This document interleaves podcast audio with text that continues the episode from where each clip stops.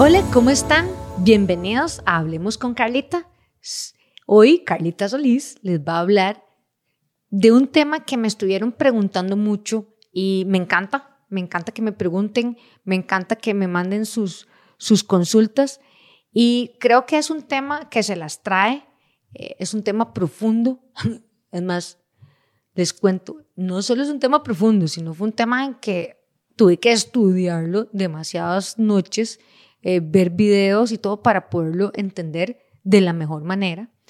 Y es lo que es el sistema energético oxidativo o el sistema energético donde utilizamos las grasas como fuente de energía.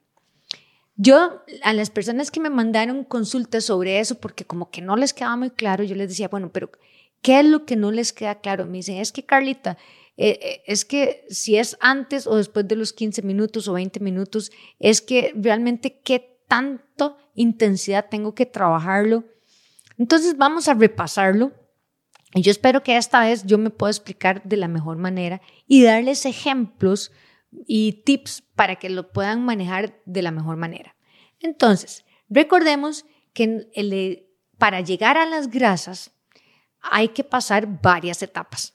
Imagínense como que ustedes llevan un carrito con varios cajones, ¿verdad? Entonces, Está el primer carrito, que es el sistema eh, de la fosfocreatina, el segundo carrito, que es el glucolítico. Esos dos, vamos a hacerlos así por encimita, rapidón. Esos son eh, sin mucha presencia de oxígeno, es lo que nosotros llamamos la fase anaeróbica, donde se trabaja muy alta intensidad, ¿verdad? Y vamos a utilizar solo los carbohidratos y glucosa y fosfocreatina como fuente de energía. Pero para llegar a las grasas, que yo entiendo, ahorita tenemos mucho problema de síndrome metabólico, que obesidad, que colesterol alto, que triglicéridos alto, que quiero bajar la llantita. Entonces siempre es el tema de cómo hago para bajar la grasita, ¿ok? Y para la gente que está ya a un nivel de más rendimiento, Obviamente, si se están preparando para una carrera o para una competencia, entre menos peso corporal tengamos, ¿verdad? Menos cositas que tengamos que andar cargando, va a ser más eficiente, ¿verdad? Siempre buscando entre los parámetros saludables. Entonces, este sistema de las grasas es súper importante y es difícil de trabajarlo porque trabaja después de los 15, 20 minutos de haber empezado una actividad física. Pero ojo, hay que tener mucho cuidado, mucho, mucho cuidado porque ahí tenemos que conocernos muy bien, tenemos que llevarla con mucha calma porque tenemos que trabajar a no más de un 75% de nuestra capacidad funcional. Y esto sí es importante porque ahí tenemos que utilizar varias formas para medir y mantenernos en ese rubro, ¿ok? Que ahí, nos, ahí lo que podemos utilizar es em, los relojes ahora inteligentes que miden la frecuencia cardíaca, este, las apps que traen eso, eh, los relojes Polar, los Garmin, o inclusive en lo que llamamos la percepción del esfuerzo. Si 10 es que me estoy fundiendo, que ya no puedo, me estoy acalambrando, ¿verdad? Y uno es como que estoy sentada, tirada en el sillón, no puedo que mi esfuerzo sea mayor entre 7 y 8, ¿ok?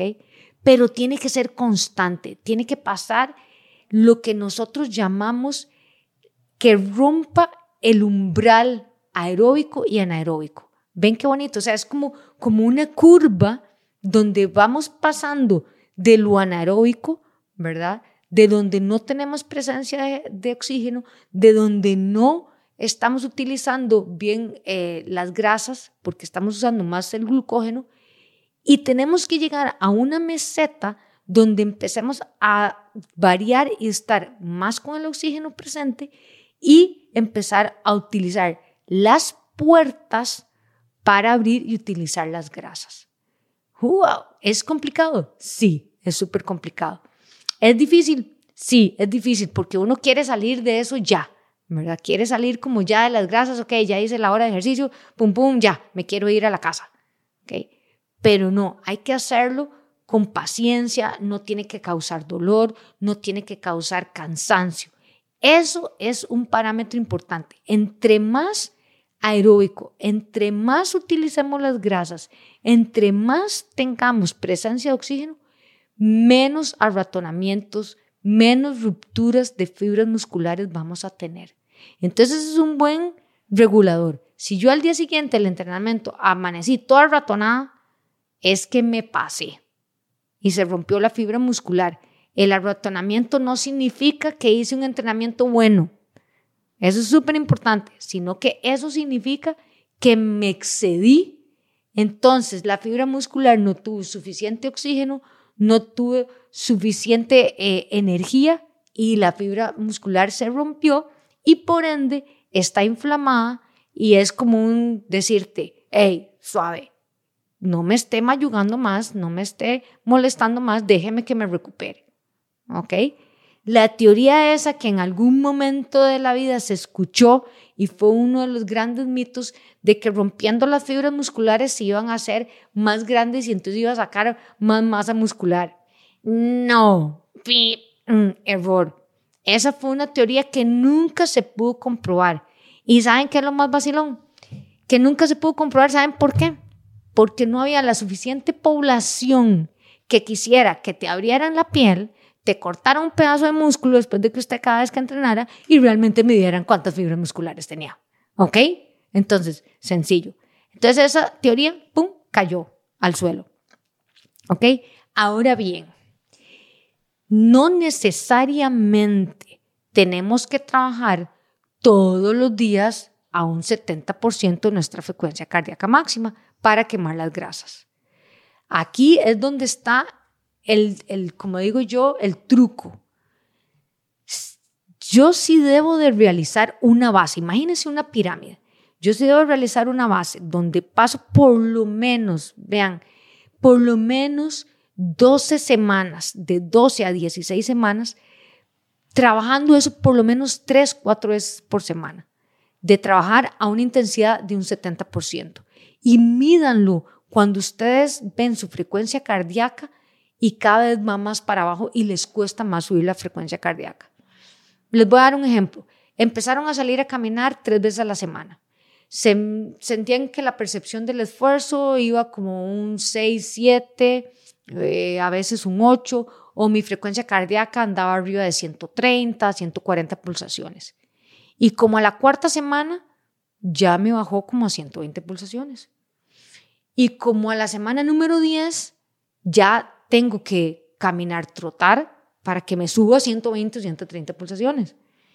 Y ya vamos llegando como a la semana 15 y de ahí, o sea, ahora tengo que casi que trotar más que caminar para que me llegue a 120, 130 pulsaciones. Entonces, ven cómo va mejorando esa bombita del corazón, va mejorando a entrenar, utilizar las grasas como fuente de energía, que cada vez más rápido las voy a empezar a utilizar. ¿Ok? ¿Tienen que tener paciencia? Sí, hay que tener paciencia. ¿A veces es un toque aburrido? Sí, puede ser. ¿Va a causar dolor? No, no va a causar dolor. Eh, ¿Va a causar como que tengo que esperar? Sí, eso es como cuando ustedes cocinen en una olla, en una cocina de leña o una cocina eléctrica y no de gas, no es tan rápido, hay que esperar, hay que darle vuelta y vuelta a la sopa. Pues sí, exactamente igual. Pero a largo plazo, esa base de esa pirámide que hicimos nos va a favorecer para que seamos más eficientes. Y después de la semana, por lo menos 14 o 16, ya podemos meter lo que se llaman los intervalos o lo que mucha gente llama entrenamiento HIT o entrenamientos de alta intensidad. Es que un día trabaja muy moderado, al otro día trabaja altas intensidades poco tiempo. Otro, al, al tercer día vuelve a trabajar baja intensidad. Entonces ahí sí hago un balance. Qué sé yo, si entreno cuatro veces por semana, dos lo hago en zona aeróbica y otras dos los hago a alta intensidad. ¿Por qué esa combinación? A mi entender, a mi eh, parecer profesional, es lo que mejor le va a funcionar al cuerpo. ¿Por qué? Porque siempre le doy estímulos diferentes. Entonces, si ya yo hice una buena base aeróbica, si ya yo controlo con mi frecuencia cardíaca la parte aeróbica, la recuperación, le meto por lo menos un par de días a la semana, mínimo uno, algo de alta intensidad y puede ser de poca duración. Yo no estoy de acuerdo, y eso es mi parecer personal, y puede ser que ahí me caigan un montón de personas, de que el entrenamiento HIT o el entrenamiento funcional o el entrenamiento de alta intensidad es eh, lo máximo para aumentar el metabolismo. No, hay muchas otras formas sin que nos duela, sin tener que trabajar a esa alta intensidad que puede funcionar. Pero que es una herramienta que podemos combinar, sí, maravilloso. Me parece genial. Eso es como cuando me dicen, ay Carlita, bueno, voy a hacer pesas, pero es que a mí me gusta hacer yoga. Y es que, bueno, voy a venir al gimnasio, pero es que a mí también me gusta caminar en la montaña. Maravilloso. O sea, entre más se complemente en la diversidad de ejercicios, perfecto. Yo tengo clientes que dicen, no, es que a mí lo que me gusta es ir a mejenguear, ¿verdad? Pero ahí me paso jodiendo la rodilla o me paso lesionando el, tobillo. Entonces, combinémoslo. Vamos a mejenguear una o dos veces por semana y hagamos otras dos en el gimnasio donde fortalecemos y así no nos estamos lesionando. Y así vamos complementando y vamos armando los cinco elementos que les hablé de lo que es la aptitud física. Entonces siempre pasamos trabajando todas las áreas musculares. Eso, a mi parecer profesional, es como lo ideal. Si a usted lo que le gusta es bailar, baile, complementelo con el yoga. Si a usted lo que le gusta correr, eh, está bien, corra, pero haga un poquito de pesas para que siempre tenga buena fuerza y buen tono muscular. Si usted lo que le gusta es hacer ciclismo en montaña, perfecto, váyase los fines de semana a cletear, pero por lo menos haga un par de días por semana de pesas para que no, eh, o entrenamiento contra resistencia para que siempre tenga buen tono, buena fuerza, buena resistencia muscular. O sea, variémoslo. No siempre puedo estar trabajando a baja intensidad como no siempre puedo estar trabajando a alta intensidad. Si todos los días trabajo en una zona de confort aeróbica de quema grasa, el cuerpo se va a adormecer, va a entrar en neutro y no vamos a tener ninguna mejora. Igual al revés, si estoy trabajando solo entrenamientos de alta intensidad, de pura potencia, es cuando voy a tener que estar yendo al fisioterapeuta o de un momento a otro me duele el hombro o ya ando contracturada o me arratoné y entonces no pude hacer ese balance. Entonces, en resumen, ¿cuál es la mejor receta? diversifiquen. Hagan una base, siempre lo primero, una base en la parte aeróbica, en la parte de quemar la grasita, y luego combínenla. Esténla combinando con entrenamientos de alta intensidad y de baja intensidad. Y recuerden, la mejora del ejercicio no es cuando lo hacemos, sino es en el periodo de descanso. Así como tenemos que estimularnos de 3 a 5 días por semana, también tenemos que descansar mínimo un día a la semana. Eso es importantísimo. Así que espero esta vez haya quedado más claro lo que es el sistema energético oxidativo y no pongamos todos los huevos en una misma canasta, diversifiquémonos, ¿verdad? Hablen con su profesional del movimiento humano para que los ayude a guiar y tener las mejores intensidades para sus objetivos. Espero les haya gustado. Búsquenme mi página web www.ecasalud.com, el Facebook Eca Gimnasio Boutique, igual que en Instagram, ¿verdad? Y también me pueden encontrar en LinkedIn como Carla Solís. Nos vemos. Chao.